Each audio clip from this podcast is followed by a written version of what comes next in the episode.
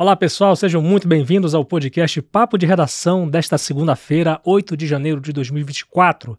Aqui quem fala com vocês é o Lucas Luquezzi, aqui no grupo Folha de Comunicação, Rádio Folha FM 100.3, portal folhabv.com.br e o canal da Folha BV no YouTube. Sejam muito bem-vindos.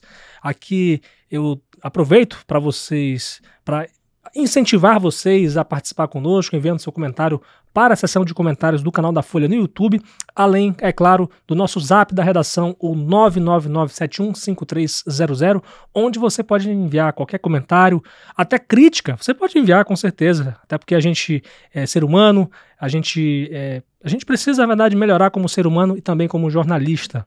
Então, você também pode enviar sua sugestão de matéria e de entrevista aqui para o nosso podcast Papo de Redação. Hoje o programa está especial porque a gente está recebendo três convidados especiais aqui que já estamparam a sua história em notícias, né? Vou destacar primeiro aqui a Nilzete Franco. Ela é nossa fotógrafa premiada aqui do Grupo Folha de Comunicação. Já já ela vem conversar com a gente para falar sobre o Dia do Fotógrafo, né? Um, um dia muito especial para homenagear esses grandes profissionais que eu tanto respeito, tanto admiro e que traduzem em imagens sentimentos, fatos e muita história. E ela certamente vai ter muita história para contar aqui com a gente. Tem também uma entrevista muito especial com o Gustavo Albuquerque, número 1 um do Tênis de Roraima.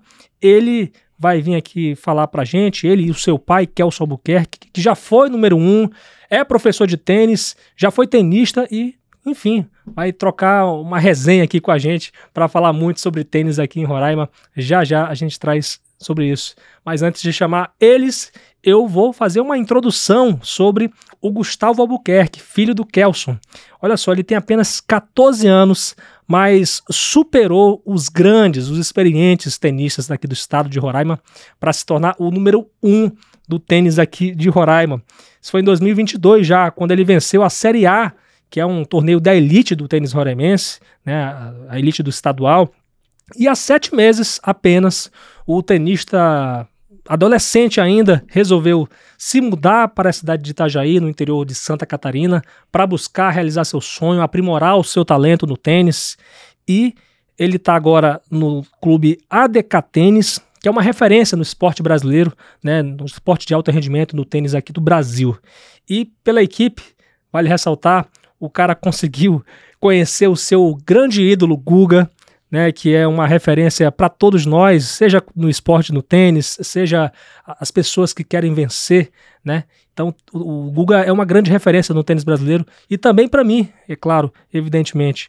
E tanto é que uma curiosidade que eu, a gente vai falar sobre nessa entrevista é que o Gustavo teve o um nome inspirado pelo mesmo Guga, né? E tamanha a força de vontade e garra, né, força para poder é, esbanjar nas, nas quadras, ele conseguiu ser campeão da segunda classe das Copas Dalla Chope e encerramento classes da Federação Catarinense de Tênis e em seu primeiro torneio COSAT sul-americano, que é um torneio relevante né, na, na modalidade, foi vice-campeão de duplas com o atleta Gabriel Daut e chegou às quartas de finais da disputa individual do torneio que reúne competidores de todo o continente. E para falar dessa história, eu trouxe ele aqui, Gustavo Albuquerque, seja muito bem-vindo ao nosso podcast Papo de Redação, e o pai dele, Kelson Albuquerque, seja muito bem-vindo ao nosso podcast, gente. Vou começar a falar com um grande campeão, que eu tenho a honra de recebê-lo aqui, Gustavo. Vamos falar sobre o teu grande sonho. O teu grande sonho é ser jogador profissional de tênis mesmo? Ou quer, porventura, é, mudar essa carreira? Fala pra gente. Não, meu grande sonho é ser tenista profissional. Olha aí, que e beleza. É isso que eu quero pro meu futuro. Sempre pensou desde, desde sempre? Sim. Olha aí. Você tem uma memória, você lá na sua infância, né? Você ainda é jovem ainda, 14 anos, mas digamos lá, quando tinha 5 anos de idade, você tem alguma memória que te faz lembrar, assim, é, poxa, foi a partir daí que eu comecei a, a, a, buscar o tênis, né, a gostar mais do tênis. Você, qual foi a primeira, a primeira lembrança que você tem com o tênis, Gustavo? Ah, acho que foi com uns 11 anos, eu comecei a treinar, aí eu comecei a evoluir, aí eu fiquei mais inspirado, mais queria jogar mais. E aí que eu fui crescendo e evoluindo. Isso foi na escola ou foi na quadra? Como é que foi isso aí? Foi na quadra, com, com meu pai, ele sempre me ajudando. E eu. Sim. Eu entendo, entendo perfeitamente. É, é um grande. É, é, é uma grande missão, né, cara? Você. Assim, uma coisa que eu acho que é importante você destacar, Kelson, é em relação ao nome, né? Você me contou aqui, lembrando, gente, que o, Gustavo hoje ele estampou uma matéria aqui do Grupo Folha de Comunicação que eu fiz, escrevi, tive a oportunidade de escrever. Inclusive é a primeira vez que eu estou trazendo um personagem de uma reportagem para o podcast Papo de Redação no mesmo dia que ensaia essa reportagem. E aí eu queria que você explicasse, Kelson, tivesse oportunidade de explicar, como é que foi para dar o nome ao Gustavo. Como é que foi isso? É, quando eu fiquei sabendo que a mãe dele estava grávida, né? Aí a primeira coisa que a gente comentou é o seguinte, se for homem eu vou escolher o nome. Né? Eu falei, se for mulher eu escolhi o nome. E aí quando ele soube que era homem, a gente colocava a homenagem ao Guga. Gustavo Kirter, né? Olha aí. A gente ficava pensando se colocava Gustavo Kirter, Gustavo Kirter, não, ia ficar muito pesado. A gente colocou só Gustavo em homenagem ao Guga, né? número um do Brasil, foi ele que levou o tênis para todo o Brasil e para o mundo também, né? É um exemplo para todos nós, o Guga. Muito Até bom. Hoje é, mesmo aposentado, nenhum tenista brasileiro conseguiu chegar onde o Guga chegou, né? Que é o número um do Brasil. Muito bom. E Gustavo, deixa eu te falar uma coisa. É, você porventura já pensou em uma outra modalidade além do tênis? Não. Não? tênis. Nunca teve segunda opção? Não. que legal. E por falar em Guga aqui, você teve a oportunidade de conhecer o Guga, não foi? Sim, eu fui jogar um, fui jogar um torneio, aí eu vi ele, aí eu falei, cara, é o Guga. aí quando eu vi, eu fiquei feliz, aí eu pedi pra tirar foto com ele. Partiu de você mesmo ou do, do, do teu pai lá? Não, tava só eu e o ah, meu amigo. Ah, o teu pai não tava lá? Não. Ah, tá, entendi. E que competição era essa? Era uma estadual, FCT. Ah, tá aí, legal.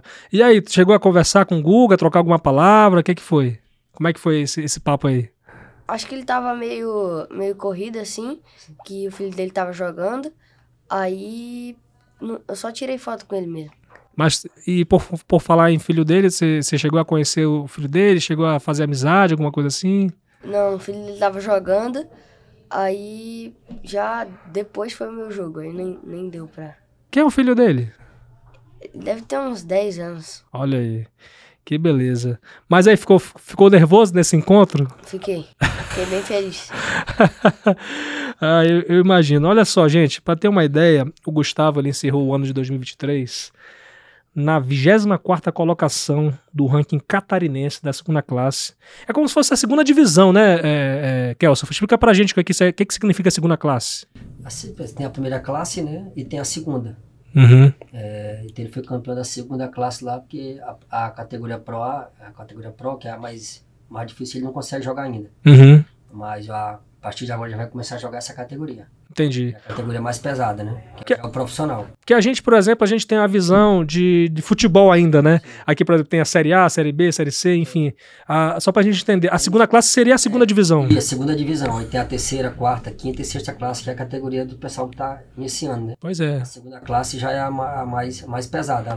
Mas de qualquer forma já é um, um grande feito Sim, ele tá. Na classe falta só mais uma para chegar na, na, na, principal, né? Que é a primeira classe. O que que falta para ele jogar a primeira classe? Treinar mais, né? Uhum. Sair, treinar com os melhores, que é lá onde ele tá agora, ele tá no caminho certo, treinar na DK. Pois é, ele já tá na vigésima. Vou repetir essa informação que é muito importante falar sobre o Gustavo. Ele tá na 24 colocação desse ranking. Isso no, no, ano passado, né? Do ranking da catarinense da segunda classe masculina até 34 anos. Então, pessoas de várias idades até 34 anos, né? Isso inclui o próprio, o próprio Gustavo. Imagine quantos, é, quantos atletas que tenha é, 30 anos, né? 20 anos, que são mais velhos que você, né, né Gustavo? Então, nessa, nessa, nessa, nessa lista desse ranking aí. E outra coisa, outra informação que é importante também, o Gustavo ele tá na, na posição de número 160 entre os tenistas juvenis do Brasil até 14 anos e na posição 425 no ranking nacional juvenil até 18 anos. Então, de qualquer forma, é um grande feito, né, né Kels? Sim, mas isso pode melhorar, né? Claro, com certeza. Vai sair agora para treinar, E aí, porque aqui não tem torneio que vale ponto pro ranking nacional. Uhum. Aí pra fora ele vai treinar e vai participar dos campeonatos. E a tendência é só ele evoluir e melhorar esse ranking cada vez mais. Então a única forma que ele tem é de, de ir pra fora mesmo, né? Isso não, porque aqui pra gente sair pra jogar um campeonato precisa de 5, 6 mil pra jogar um campeonato. Uhum. Então não dá. Então lá onde ele tá, ele treina e participa dos campeonatos. Só tem como ele subir no ranking ele joga no campeonato. Sim, Essa é a sim. única forma. Entendi. E por falar eh, eh, um pouco desses números que a gente citou aqui, Gustavo, você acha que esse treinamento lá em Santa Catarina tem feito muita diferença na tua carreira? Sim, eu percebi muito é, quando eu tava aqui e quando eu cheguei lá. Aí no final, assim, eu percebi que eu evolui muito. Olha aí. Mas de que forma, assim, eh, na forma de, de atuar, na forma de, sei lá, de reagir a algum, algum contra-ataque lá na, na quadra, como é que é? Melhorou meu psicológico, minhas táticas de jogo, minha batida e os, os meus golpes. O que que o, que que o Clube ADK tem que aqui em Roraima não tem? Ah, lá tem vários jogadores muito bons. Tem. Tem outra. Lá tam, também é um clube, né? E aqui não é. É quadra pública. Na, na praça mesmo, né? Aqui, é, é, que ele- lá é quadra de saibra, os torneios é quadra de saibra. Aqui nós só tem cimento, é quadra rápida. Concreta, Isso. concreto, né? E lá, a concreto deles é a quadra de lisonda. Então, é um pouquinho mais lenta do que a daqui. Então, Uhum. por exemplo, ele passou agora seis meses treinando só no saibro e partiu pro cimento. Ele, ele- até para ele acompanhar a bola já é diferente, é difícil. Uhum. Porque aqui é muito rápido e lá é muito lento. Entendi. Então, essa é a diferença. Se ele não treinar no saibro, os torneios tudo é no saibro. Aí por isso que ele tem que sair para fora também, para poder competir, né? Agora existe um, um, um- um possível risco, né, é, Kels? Que eu queria que você to- tocasse nesse assunto, que eu acho delicado, né, em relação a- a- ao risco que se tem de o Gustavo não ser um talento é, aproveitado no cenário nacional, né? É, tendo que sair daqui de Roraima, que é um centro longínquo no Brasil, em todos os sentidos, né? A nossa distância aqui dos, para Manaus é 800 quilômetros, né? O, o, o grande centro que a gente tem, digamos assim, em, em indústria, né? De emprego e tudo mais. E aí, no caso do tênis, você tem que ir lá para o sul, para o sudeste, né? Para poder tentar eh, se destacar. Ah, como é que está sendo para você eh, tentar manter o Gustavo lá em, em Itajaí, em Santa Catarina? Olha, não, não, não é fácil não, não vou mentir. É, graças a Deus, esses seis meses do ano passado, é, os empresários e amigos da gente conseguiram manter ele lá. É, esse ano, é, até agora, só os três patrocinadores vão continuar. Eram quantos? Era uns seis ou sete. Uhum. E aí, até agora, só acho que quatro, é, três ou quatro que vão continuar e os outros saíram. E, e se a gente não conseguir patrocínio, o Gustavo, a chance do Gustavo ficar é muito grande aqui em Boa Vista. Sim. Então, ele só tem mais esse ano e o outro, né? Para ele se destacar. Depois desse ano e o ano que vem, se ele não sair agora, não tem mais chance, não. Mas só pra gente ter, ter uma ideia, né? É, é- é, tipo assim, é uma meta que se tem para um, um jogador de tênis profissional, para um jogador de tênis de modo geral se, se despontar assim no, no Brasil? Como é que é? O tênis hoje é, hoje é muito preparo físico, muita trocação, né? O cara tem que ser muito rápido. E aqui a gente não tem um treinamento apropriado para ele. Como Uhum. ele falou, as- não tem quadra de saibro, a gente não tem jogador da categoria dele, jogadores para ele competir todos os dias, é, treinar e jogar, para ele continuar evoluindo, né? Sim. O que que tá precisando? Desculpa, eu interrompi você. Sim. E aqui a gente tá, é, os, pat- os patrocinadores, né? Pra gente manter ele para fora, manter ele lá na ADK Tênis treinando, Sim. que é o que ele mais quer, né? Que é ser um tenista profissional. E o que que tá precisando para ele poder despontar? É só os patrocinadores.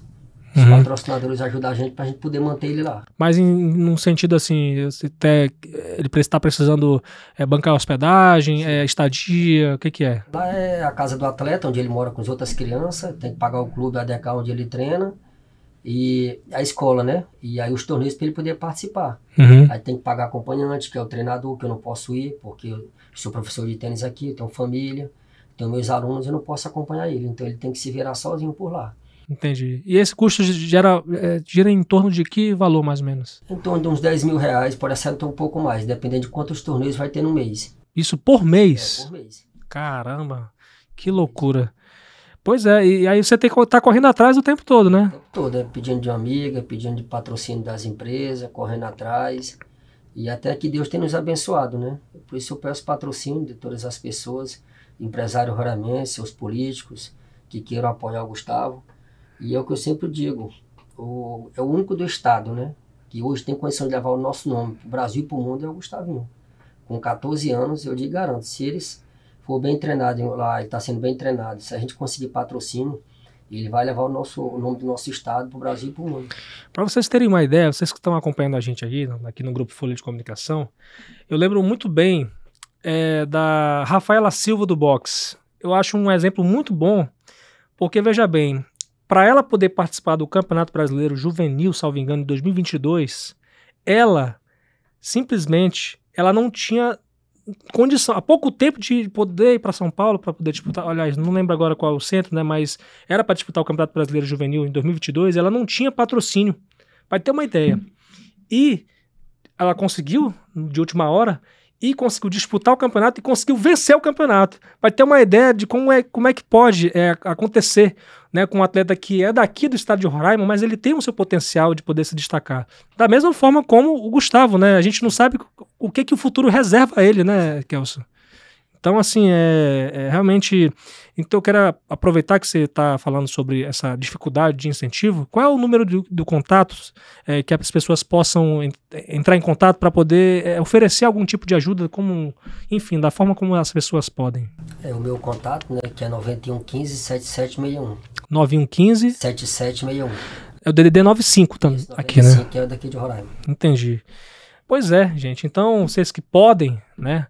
Repete o contato aí? 9115 7761. Pois é, vocês que podem, anota esse contato aí. É, e é claro, né? É um talento que tenho certeza que se vocês é, fomentarem né, esse, esse, patrocínio, tenho certeza que o Gustavo tem muito a, a crescer ainda. Você espera, você, você acha que vai conseguir, Gustavo? Eu acho que sim. Por que, que você acha que sim? Ah, treinando bem, tendo uma rotina boa eu vou, vou conseguir. E o patrocínio, você acha que ele vai, você vai conseguir o patrocínio? A fé em Deus sim, né? certeza. Você já conseguiu com seis meses, né? Acho que tem, tem esperança de conseguir, né?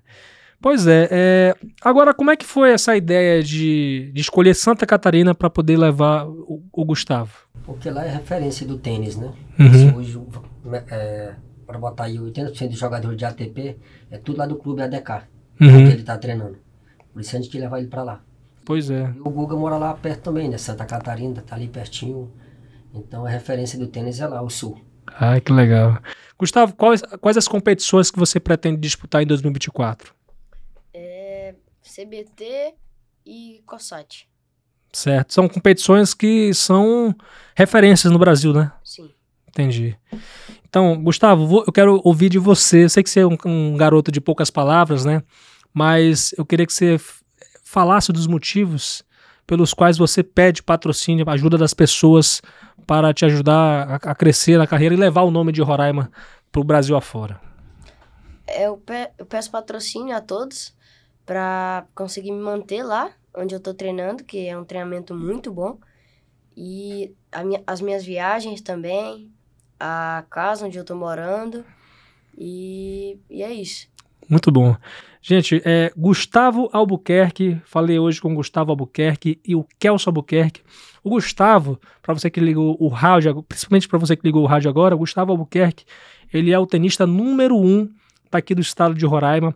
Há sete meses ele está em Itajaí, Santa Catarina. Está agora de férias, inclusive, aqui em Boa Vista, só que ele não tem muita perspectiva até o momento para voltar para Itajaí. Portanto, ele está aqui, ele e o pai dele pedindo patrocínio aqui para poder uh, fomentar esse sonho, né, de poder não levar só ele, mas também o, o, sonho do tênis de Roraima, né? Eu acho que na verdade não é um sonho só de um tenista só, né?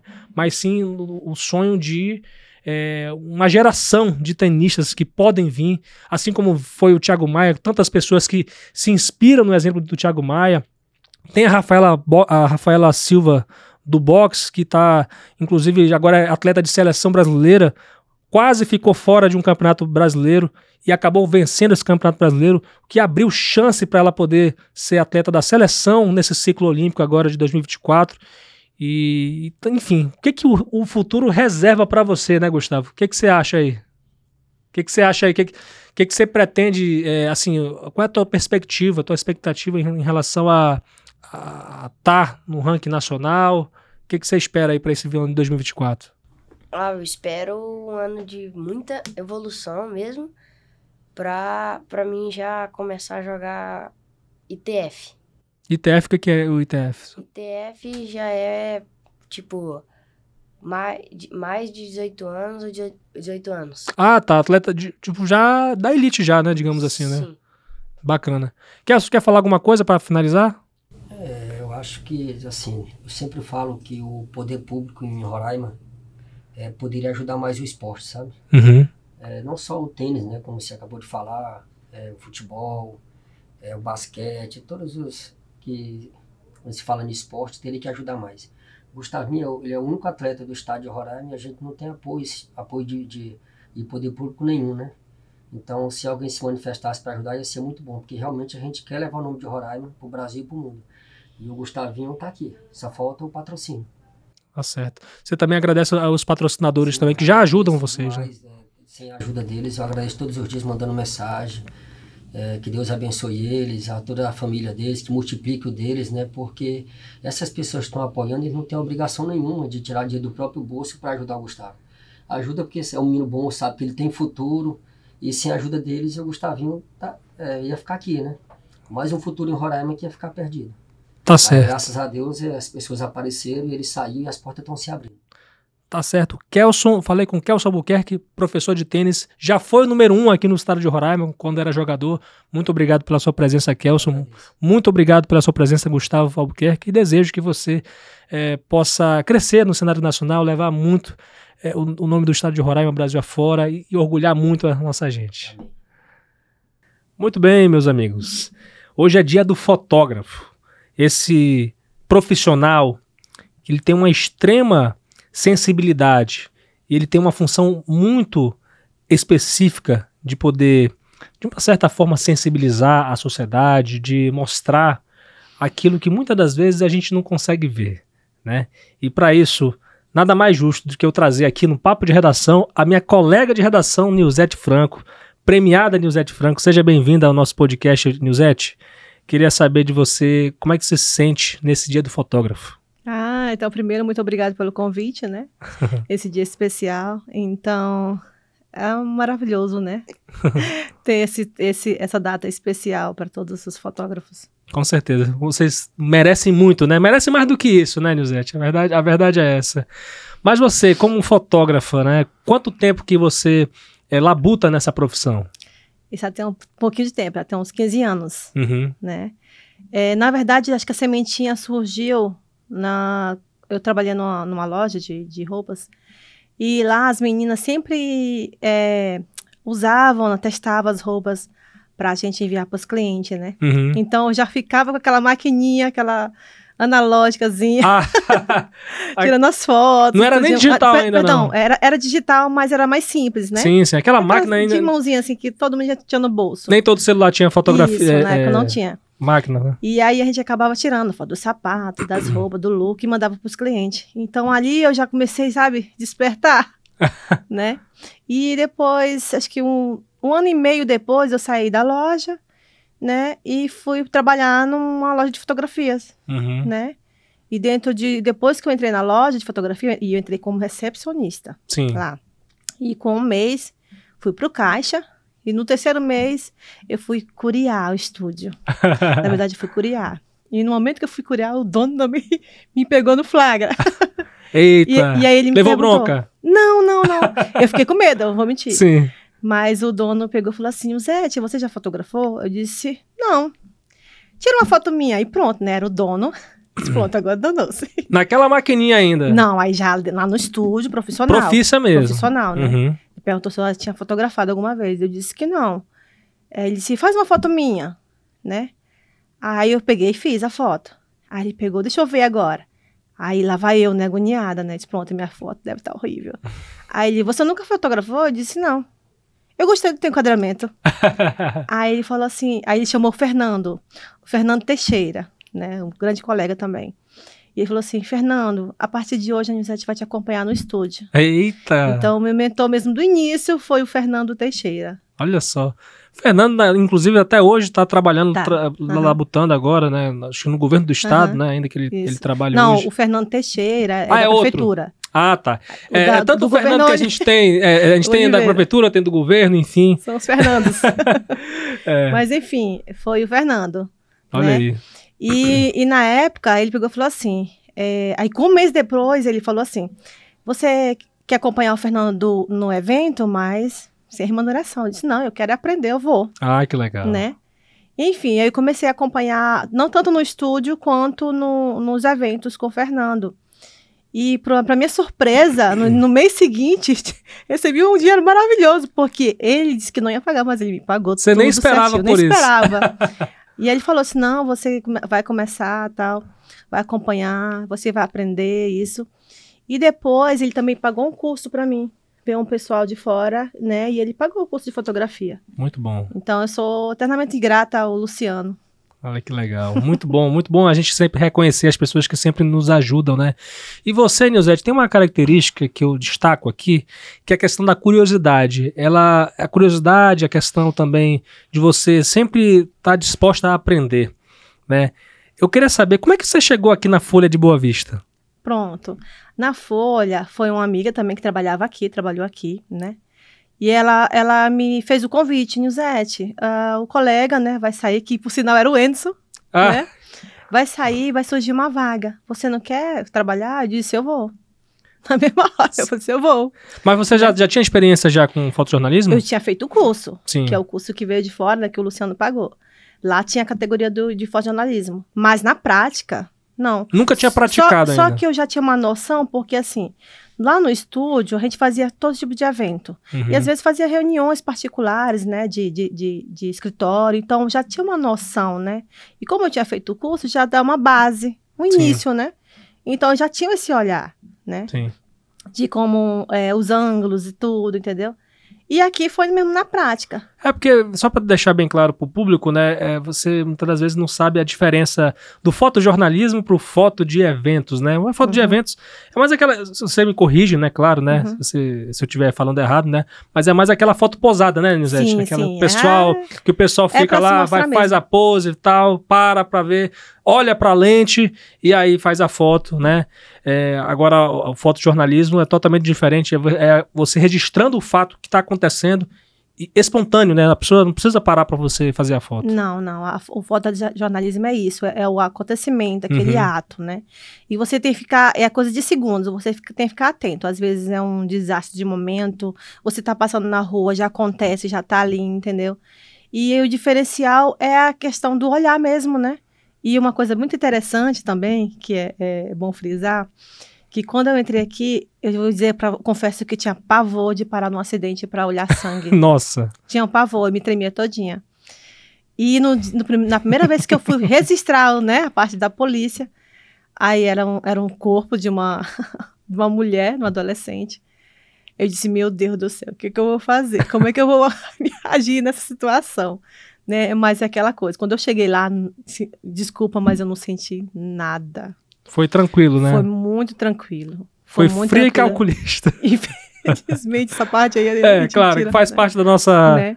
da Mas nossa eu disse, profissão. nossa, eu nasci pra isso mesmo. Nossa, e você muito já tá aqui. Quanto tempo já na Folha? São seis anos. Caramba. Seis anos. Do- 2017, né? Isso, aham. Caramba. E o que, que você aprendeu de bom aqui nesse grupo Folha? Você já levou, levou pancada, assim, teve que aprender na marra muita coisa? O que, que foi? Sim, era tudo, era o sistema, entendeu? Tinha que. É porque eu sou. Nas minhas fotos eu fico detalhista, né? Então, assim, eu posso dizer que eu inovei Uhum. a parte da- da- das imagens. Porque eu, eu procurava sempre o, o ângulo diferente, Sim. né? Às vezes o- a coisa tá aqui em cima, né? Eu pegava de baixo pra cima pra dar mais aquele tchan, sabe? pra, pra dizer que o negócio é grande. Sim. aquele buraco ah, enorme. sim, sim, sim. Pra dar ênfase, na verdade, Sim, né? No que você destaque. quer. A mensagem que você quer passar. Porque né? o fotojornalismo é isso. O primeiro que entra é a imagem, né? A manchete e logo em seguida a imagem. Para depois o pessoal começar a ler tudinho. Então eu tenho que impactar com a imagem, eu tenho que deixar, frisar aquele povo ali, Sim. né? A imagem tem que puxar o cliente, né? Para ler o site. Mas me diz uma coisa, você chegou aqui na Folha, ainda estávamos em versão impressa, né? É, e agora, desde 2020, quando a pandemia da Covid-19 acabou descontinuando a nossa versão impressa, não, nós, Folha de Boa Vista, não fomos os únicos no, no mundo, né, eu diria, uhum. né? Inúmeros jornais, incontáveis jornais precisaram descontinuar a sua versão impressa e aí se concentraram no online. Como é que foi essa transição para você? O que, que, que, que você fazia antes que você não faz mais hoje? É, na época do impresso, a gente tinha, nós os fotógrafos tinha a parte do de um, um momento nosso, que era olha o que a Folha viu. Uhum. Ali, logo em, antes da, da manchete, logo em, em cima né, do jornal, tinha uma parte assim, olha, bem pequena, olha que a Folha viu. E lá, então, lá a gente fazia já foto e uns pequenos textos, entendeu? Sim. Né? E na época eram três, três fotógrafos, de três a quatro fotógrafos. Uhum. Então todo mundo competia para ser capa, né? Uhum. Ah, sim. Tinha essa, essa, quem vai ser capa, quem vai ser capa. Você lembra qual foi a tua primeira capa? Cara, eu não vou conseguir lembrar, gente. Foram muitas, né? Foram, Foram muitas, muitas, marcantes, inclusive. Muitas, muitas, muito mesmo. Sim. Né? E, tu, e, e, por sinal, eu tenho uma matéria impre, é, é, escrita por mim no impresso. Sim, inclusive né? a gente... Que é matéria de polícia. A gente pode falar sobre isso, inclusive, Nilzete, porque é tamanho o interesse que você tem, é, assim, a, a, curiosidade, como eu falei, a e a, a vontade de aprender todos os dias, que inclusive fez. Você, você vivendo esse ambiente jornalístico aqui da, do Grupo Folha, fez inclusive você a fazer um vestibular para jornalismo. Olha só. Sim. Mas você sempre quis fazer eu isso? Fiquei caladinha. Sempre. Isso eu vou, confesso que é um sonho de criança mesmo. Jornalismo. Eu sabe de quem eu sou fã? E número um, da hum. Yara. Yara Beth Nazuki. Beth Nazuki. Eu falo pra ela, sou tua fã. ela sabe disso. Cresceu vendo ela. Sim, sim. Eu parava pra assistir ela, eu achava uma jornalista impecável. Sim, eu também eu Sabe, me admiro muito Yara. nela. Até hoje ela é uma é classe, queridinha. uma elegância, né? Eu sou suspeita de falar dela, né? Fã sabe como é que é. Mas, enfim, é, era, era um sonho adormecido. E uma coisa interessante, que eu sou muito espiritualista, sabe, né? Uhum. Então, eu, no meu aniversário de um ano, que eu lembro, a minha mãe ficou admirada com isso, que eu ganhei Charlie Chaplin de presente. Era um bonequinho assim que a gente apertava e fazia barulhinho. Sim. E ele era da comunicação, né? Pra tu ver. Então eu, eu acredito que já estava escrito. né? Só que eu nunca imaginei que pela fotografia eu ia entrar no jornalismo. Sim. Né? Para mim era o estúdio, evento, né? Aquela minha correria louca também. Então quando eu entrei aqui também eu não achei estranho não a correria porque eu já estava acostumada com a correria de uhum. eventos. Então para mim tava de boa. Mas enfim, é, fiz o, o, o, a, o vestibular, uhum. fiquei caladinha. Uhum. Mas antes disso, eu sempre gostei de observar muito meus colegas. Eu vou aprendendo assim, vou aprendendo caladinha. só observando, só Não é? observando, é? sabe? Mas enfim, aí fiz o vestibular, aí passei na. Primeiro, né? Sim. de, de. Primeiro na primeira etapa. Em primeira etapa, né? Sim. Aí fiquei caladinha, disse, meu Deus do céu. Aí com o punch saiu a de redação, disse, meu Deus do céu, vamos esperar, saiu o nome, as pontuações, tudo, né? Certinho, sem conseguir entrar. E enfim, acabei Olha, entrando. A tua história realmente é muito inspiradora aqui, Nilzete. Você é uma pessoa batalhadora, é uma mãe muito, né, muito é, presente, com certeza, né? É, você não mede esforços de poder ajudar a sua família. Eu tenho certeza, eu tenho certeza disso. Eu não convivo Sim. contigo, né? Mas pela, pela sua garra que você tem, né? De poder aprender, né? Certamente você, é, você tem muito a ganhar esse mundo ainda, com certeza. Sim, e eu faço por eles. Sim. Eles são a minha base, apesar do meu tempo realmente ser curto, né? Sim. Mas o momento que eu posso ficar lá com eles, vajulando, corujando, eu tô lá com eles, sim, com certeza. E para eles servir como exemplo, né? Não, não, não, importa o tempo. Se você quer atrás dos seus sonhos, você vai devagarzinho, de degrau por degrau, você chega lá.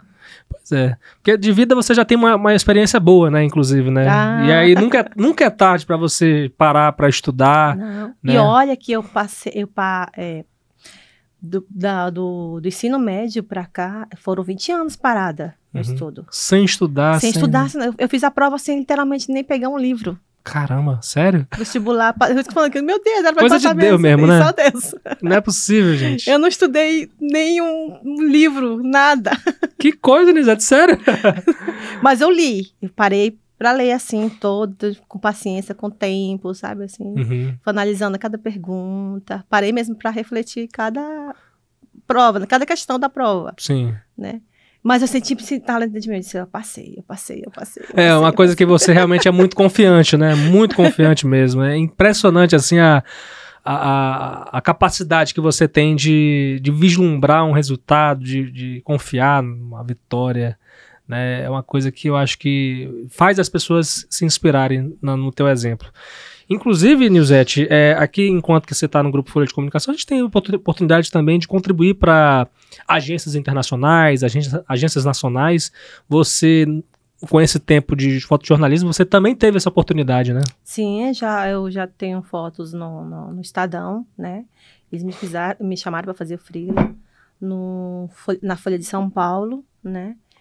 E eu esqueci o nome do- da outra lá. Eu acho que é a FP, acho que é, é isso Associated mesmo. Press, acho- é, France Press, Aham. que é uma agência francesa, né? É um Isso. nome difícil de se pronunciar. Eu não sei inglês, gente, desculpa. Não, mas é, isso aí é, é, é, é com uma persistência mesmo. Tenho certeza que um- logo, logo a gente vai, vai ficar melhor nessa, no inglês aí também. Vai aprendendo aos pouquinhos. pois é, e também você foi reconhecida em no ano passado com o prêmio Sebrae de Jornalismo, etapa estadual, né, com a reportagem Confeiteira conquista milhões de seguidores ensinando a empreender. Você foi vencedora desse prêmio é, na categoria, categoria foto, né? É, fotojornalismo. Caramba, Ei, foi, isso aí foi maravilhoso. foi a volta primeiro, por cima. primeiro a gente nunca esquece, né? Fora também que aí a gente viajou para São Paulo, foi muito interessante. Foi a minha primeira viagem de avião, foi Caramba. melhor ainda, então para mim foi Olha as maravilhoso. Olha as oportunidades que o jornalismo te proporciona, sim, né? aham, sim, pra- foi espetacular. Foram acho que cinco dias em São Paulo lá. Sim, sim. E deu pra gente conhecer um pouquinho lá a cidade. Mas para o pessoal entender a, a foto que foi vencedora, né? A foto que estampou essa matéria sobre a, acho que é a Val, né? A Val, a confeiteira que sim, que usa as redes sociais para poder ensinar a fazer bolo e tal. Como é que foi para fazer essa foto? Bom, é, lá eu tinha que mostrar assim, eu disse, não, eu tenho que pegar a essência dela. O momento que ela estiver trabalhando lá, né? Que a gente. Que no momento ela, ela preparou, deixou preparado um bolo, né? Uhum. Então eu tinha que pegar um momento dela assim, literalmente apaixonada por que ela, ela faz. Entendeu? Eu, eu, eu me coloquei no lugar dela. Qual o momento que eu gostaria de ser fotografada? Uhum. Eu gosto muito de pensar nisso. O que que eu. Como eu estaria do outro lado, entendeu? Sempre tenho essa sensibilidade de pensar no outro, né? Para poder justamente passar, né? A imagem certa. Então, essa foto, ela, eu peguei de baixo para cima, do, dando destaque o bolo. Deixei o bolo com um ângulo maior. Uhum. E ela de fundo, literalmente concentrada na, na decoração do bolo. Olha só, que maravilha. Tem também outro prêmio, só que você ficou aí na, em segundo lugar, que foi o prêmio, o primeiro prêmio DPE, Defensoria Pública do Estado, de fotografia na categoria comunidade. Isso. Que foto foi essa que te essa- premiou? Essa foi do. Tra... Eu fui na cadeia masculina. Uhum. né, cadeia pública masculina, foi lá, do atendimento deles. Então eu peguei os meninos também, uma foto, é aquela foto falando, a foto para te dar aquela, aquela, aquela importância maior, Sim. né? Eu coloquei ela também de baixo para cima. Você Com- gosta muito desse tipo eu- de ângulo, né? Ela te, ela te dá um poder. Sim. Todas as fotos, olha, uma dica, né? Todas as fotos que você queira que dá poder, de baixo para cima. De baixo para cima. É, porque Né? se transforma num grande, né? Isso, aham. E era o atendimento da. Tinha uma mesa enorme, né? Do, do- dos servidores do- da, defensoria. né, atendendo. E os, os detentos aguardando, esperando. E era Uhum. uma fileira, Sim. sim. Muito bom. De costa, respeitando o momento deles, né? Que eu, ela coloca a questão. Eu sempre co- me coloco no lugar do outro. Eu sempre gostei de, de observar o que vai ficar bom, o que não vai ficar bom. Eu não gosto de colocar assim, tá, destacar o rosto da pessoa, entendeu? É, até não- porque é uma não- situação muito complicada Porque mesmo, antes, né? quando eu entrei, podia. No impresso, a gente podia, se quisesse colocar a cara do cara, podia, Uhum. entendeu? Mas eu sempre, eu pensei diferente. É, sempre, sempre muda essas coisas, né? Sempre Sabe? muda. Então, é. esse já era. Quando, quando colocaram essas normas, né? De, do, do direitos humanos, né? Uhum. já tinha, mas só que não era muito cobrado, né? Sim. Eu já tinha esse olhar, né? De, de fazer diferente. E era onde que ficava diferente as minhas imagens. Sim. Olha só. Né? Eu pensava mais no artístico mesmo, assim.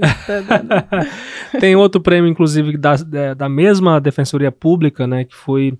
Esse foi o de foto, nesse caso, né? O primeiro prêmio DPE de foto. De jornal, aliás, esse foi de foto, esse 2022. E em 2023, a Nilzete Franco também participou do primeiro prêmio DPE de jornalismo, com as fotografias que ficaram em primeiro e segundo lugar.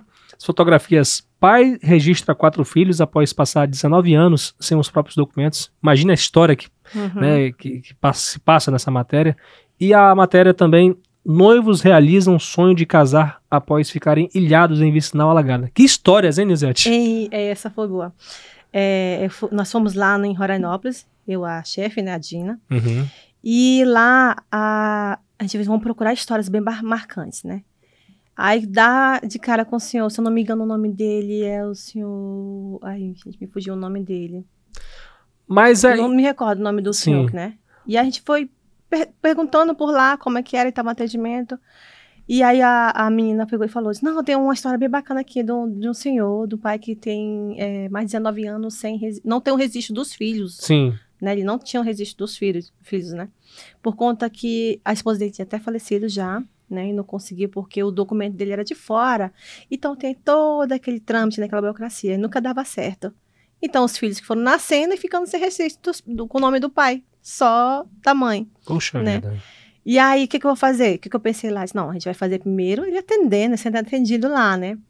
Aí disse, mas eles têm, ele não tem só esse filho. Tinha um filho dele acompanhando ele lá, né? Eu disse, não, mas eu não quero essa foto, só eles dois. Eu quero a família completa. que a história é essa, né? Eu quero a família completa. O que, que a gente vai fazer? Eu disse, a gente quer ir na sua casa. Menina, a gente quase se perde, vida. mas chegamos lá na casa, né? E lá eu juntei todo mundo. Eu disse, não, agora tá assim, agora quer ser a foto. Pai, registra, né? E vocês foram assim, tipo, sem aquela pauta é, é, burocrática, ah, vocês, vocês vão ter que é, procurar essa história assim, assim, assado? Tipo, você já tinha marcado entrevista? Não, não. não, não foi mesmo pra. Uhum. Na, Pro... na, na, raça, né? Na raça, procurar mesmo e, e ver, vamos ver que história tem aqui. Vamos, vamos ouvir o povo mesmo. Sim. Né? A sociedade. Vamos ouvir, porque depois ver a, a história perfeita, né? Mas assim, Nilzete, eu sei que você tem fotografias premiadas, né? Mas essas são as suas preferidas ou você tem alguma fotografia que você tenha feito que te marcou, que é a sua preferida é, nesse tempo que você está no fotojornalismo? Olha, do fotojornalismo, acho que que marcou mesmo, ela não tem muito tempo não. Ela tem pouco tempo. Que eu acho que substitui todas, assim, que eu acho, né? Que é acidente, né? Acidente é a gente, a gente registrar não é fácil, não. Sim. E nós fomos na BR. Foi uma família, que, aliás, pai e filho. Eu acho é que da eu, Guiana. Exatamente, foi né? na BR-401. Isso. Foi um uh -huh. acidente gravíssimo que matou, acho que duas pessoas, três pessoas no. É, três pessoas, só que sendo pai e filho, né? Sim, nossa. E ali o carro literalmente ficou acabado. Ca acabado, né? E aí o que aconteceu? A gente, eu registrando lá, a Dina pegando as informações, é, a mãe chega. E para quem é mãe, né? Sim. Aí aquele momento que você para assim. Eu só parei. Eu deixei de fotografar, eu não parei. Eu parei nesse momento assim e deixei ela chegar até o momento dela. Eu não, não quis registrar ela é, chorando nos braços, o filho, enfim. Eu fico até quando aqui. Mas foi um momento que marcou para mim, uhum. né? Eu respeitei o espaço dela, me calei, baixei a câmera e baixei a cabeça. Deixei o momento, respeitei o momento dela. Depois que ela saiu, aí eu continuei. Mas acho que foi o momento que me mais marcou. Acho que para quem é mãe, né? Ali. É... E olha que todo esse tempo, não, nunca tinha presenciado uma mãe, né, perder um filho ali. Ou a mãe já tinha saído, ou enfim, esses detalhes. Mas aquele momento marcou muito para mim. Porque eu também tenho filho adolescente, né? E, ele, e eu, rapaz era um adolescente, né? Então eu fiquei assim, meu Deus do céu. É, é complicado. Com certeza. Né? Mas eu não podia deixar de registrar e nem, né? Mas eu respeitei aquele espaço dela. Eu parei ali, literalmente eu parei. Pois é, Tava é, fotografando, parei no momento assim, fiquei em silêncio, baixei minha câmera. Pela primeira vez eu baixei minha câmera. Eita, Nizete, eu, eu sei, eu sei como é que é. Inclusive, assim, eu acho que nesse momento, nesse tempo que eu tô aqui na Folha, eu acho que me deixou um pouco incrédulo da, da em relação às coisas, Incrédulo, eu digo assim. é, Não é incrédulo, na verdade, a palavra, né? Mas assim. é, Controlar. O fato de controlar mais os sentimentos, né? Sim. Porque se fosse tempos atrás, eu acho que eu não, eu não aguentaria ver esse tipo de cena, né? Mas é, vira rotina, Isso. né? uhum. E claro que de certa forma, no fundo, no fundo, isso ah, acaba com o nosso, nossa, nosso coração, sabe? Corta parte do nosso coração ver um- uma mãe perder um filho e eu inclusive lembro de um acidente que eu tive que ir, né? ainda era antes do expediente, tive muitos colegas nossos aqui e eu fui lá ao local, foi um acidente que aconteceu lá na Avenida Villeroy, é, um jovem, acho que ele não tinha nem 30 anos de idade, nem 25 anos de idade, e acabou perdendo o controle do carro e bateu na árvore, a pista estava molhada, e aí assim, a gente, eu cheguei lá e, e vi a família dele, alguns amigos chorando, chorando, chorando, e eu... E aí que fica essa sensação, cara, como é que você vai chegar na pessoa para falar? Você já... Muitas das, das situações você pre- precisou fazer isso, né, sim, Nilzete? Sim, sim. É, chegar até a pessoa, meu Deus, e agora o que eu vou fazer? É, é, na, ép- voltando um pouquinho, até na época que eu, do, eu acompanhava o João Barros, né? E a gente ia nos DPs, no ML. E para no ML, que tinha que falar com a família, Pois é. parar. Então, até nisso, o momento de abordar a pessoa familiar, você tem que ir com muita leveza, você tem que respeitar o, o espaço dele. Tem uns que aceitam, tem outros que não aceitam. Então, até nisso de você abordar, tem que, tem que saber abordar, né? Que é um momento muito difícil para o familiar, para o amigo. Então, essa, esse nosso lado aqui Nossa, é complicado demais, é Nilzete. complicado. É demais. Nilzete, você tá em que semestre? Vai, ou vai para que semestre? Vou pro quinto, Caramba, já! Nossa, gente, como, devagarzinho. como o tempo passa rápido, né? A Nilzete, ela passou no vestibular de 2021 para 2022.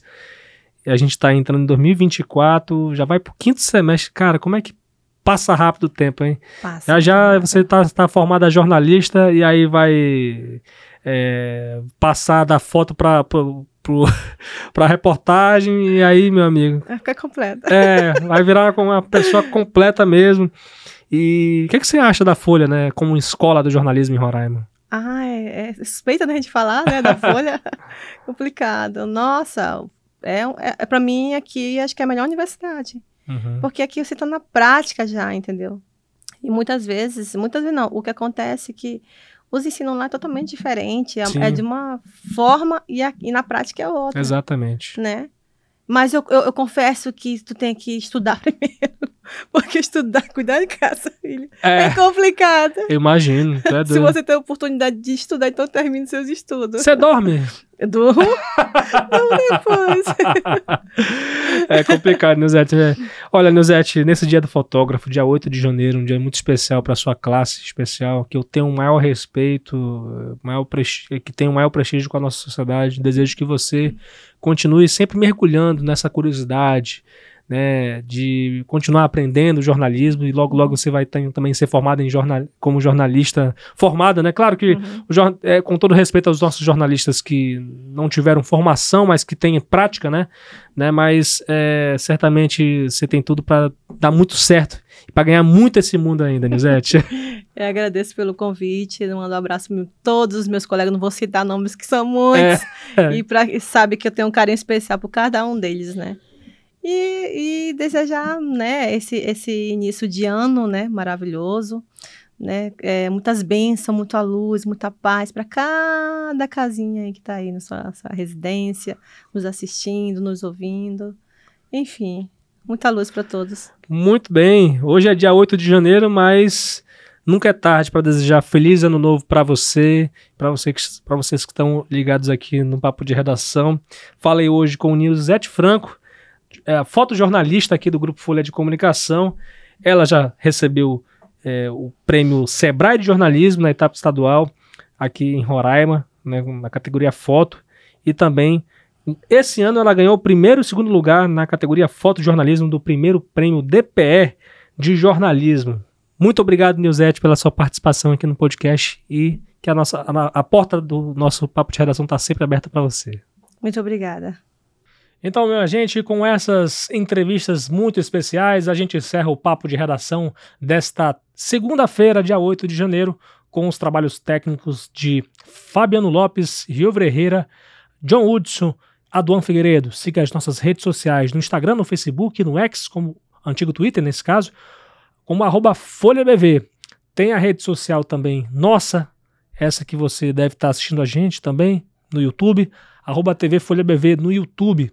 Tem a minha rede social no Instagram, arroba L-U-C-K-E-Z-I-E, é o meu sobrenome para você é, me procurar lá, poder bater um papo, interagir, enviar sua sugestão de matéria, de entrevista, ou até mesmo me criticar. Não tem problema, a gente é democrático, a gente gosta também de ouvir o que você tem a dizer. Então, minha gente, muito obrigado pela companhia de sempre. Continue, continue sempre ligado aqui no nosso grupo Folha de Comunicação, no portal folhabv.com.br, na Folha FM 100.3, aqui em Boa Vista, 94.7 de Bonfim. Amanhã tem o Bom Dia Roraima, a partir das sete e meia da manhã, com o Natanael Vieira. Então, qualquer informação é só acessar lá o nosso portal e também ficar ligado aqui na nossa Rádio Folha FM 100.3. Muito obrigado, minha gente. Até amanhã, se Deus quiser.